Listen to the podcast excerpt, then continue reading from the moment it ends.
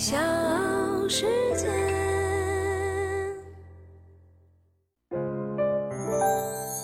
大咖故事，故事舅舅，越说越有。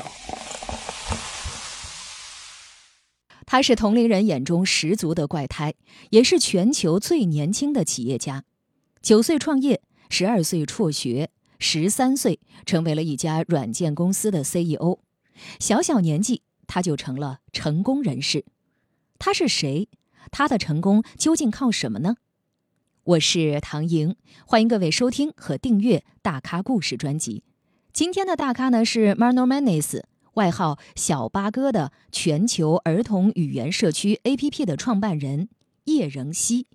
Hi, I'm Hilary Yip, the founder and CEO of my own app called Marno Manis, and this is why you should listen to me.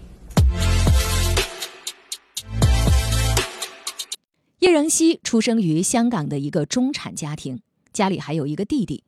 因为生长环境的关系，小叶同学能说一口滚瓜烂熟的英语和粤语，可是普通话却是相当的烂。中国人说不好普通话，叶仍希没少受到同学的嘲笑。不知道是不是没有找到好的学习方法，怎么也学不好发音的小姑娘，渐渐成为了身边同学眼中的异类。性格也越来越自卑。为了调整女儿的心态，叶仁熙的妈妈花了大心思为女儿申请国际语言学校的学习机会。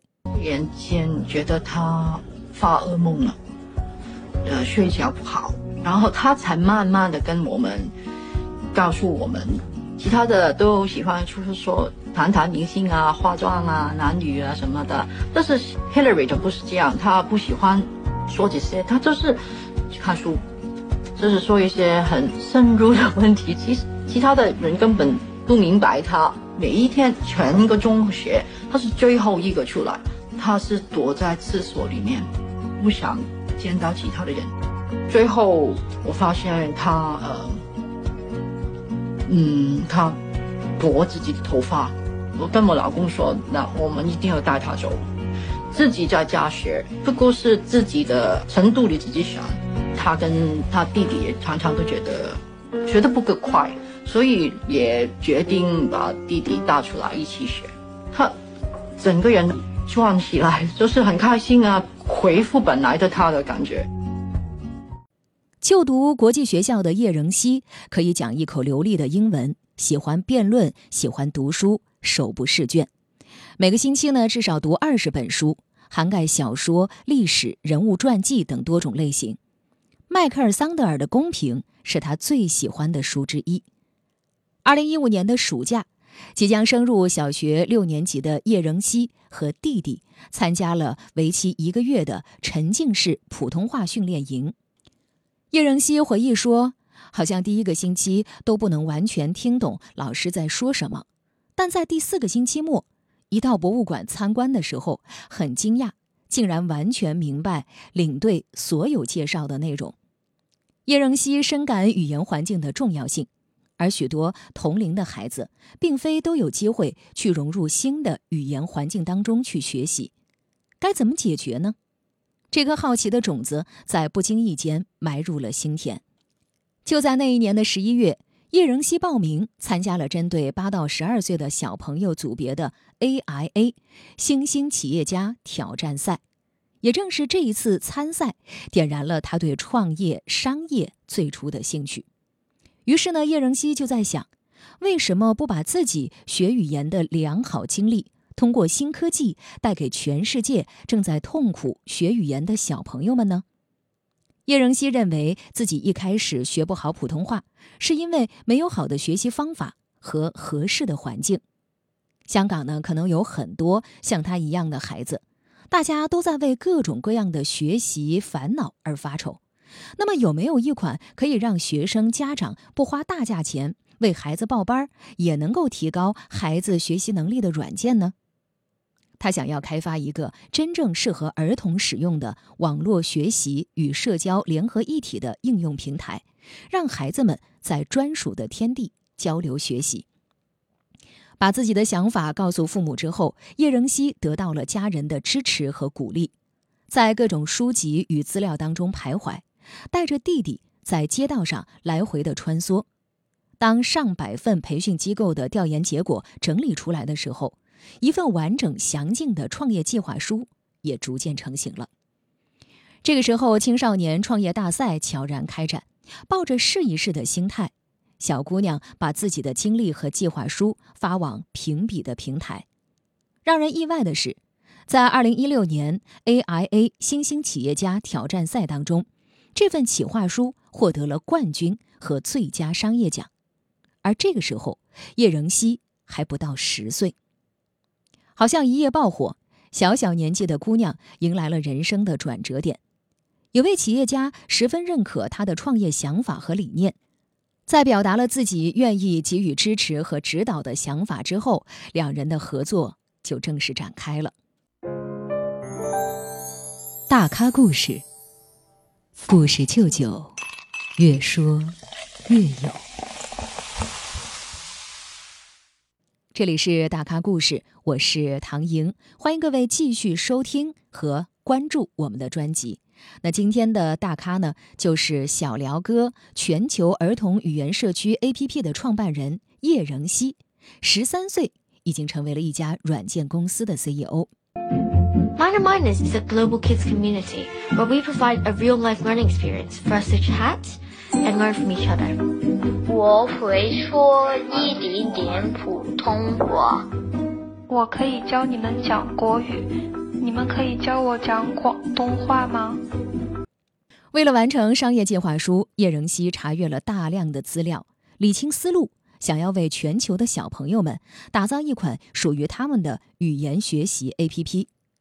得益于平常里阅读的积累，叶仍希对于公司的概念、项目的建立理解的飞快。他就好像海绵一般吸收掌握商业知识，带着欣喜与憧憬，A.P.P. 的初步构想一点点成型。叶仍希将其命名为 Maro Manis，Maro 解作小孩，而 Manis 则是八哥，意思呢就是指很容易学会新语言，而且不会忘记。他还为这个社区设计了一个口号：学会对世界说话，孩子创造，孩子使用。叶仍希干劲儿十足，产品定位、市场分析都尽可能的做到详尽、有理有据。在比赛问答的环节当中呢，叶仍希落落大方，对答如流，给在场的投资者留下了深刻的印象。他们纷纷主动提出做他的创业导师，为他提供进一步的帮助。二零一六年一月，叶仍希凭借出色的表现，获得了 AIA 新兴企业家挑战赛的冠军。和最佳商业奖。比赛落幕，梦想才正式起航。叶仁熙并非只是为了比赛而比赛，而是认真思考，以自己的能量为世界带来一些积极的变化。而将小八哥真正的转化为产品，也是他做事有始有终的自我要求。叶妈妈在得知女儿的想法之后，并没有质疑，而是不断的鼓励她，不停的探索和学习。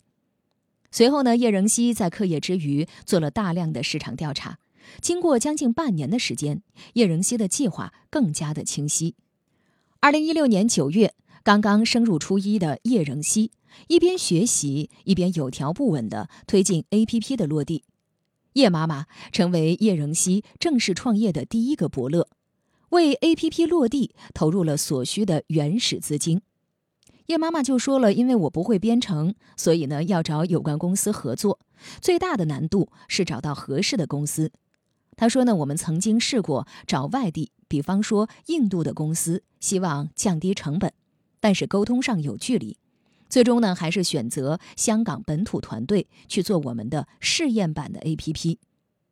不可否认，叶仍希是一个有着独到眼光与市场前瞻性的合格创业人。”市场反响最能够检验产品的好坏。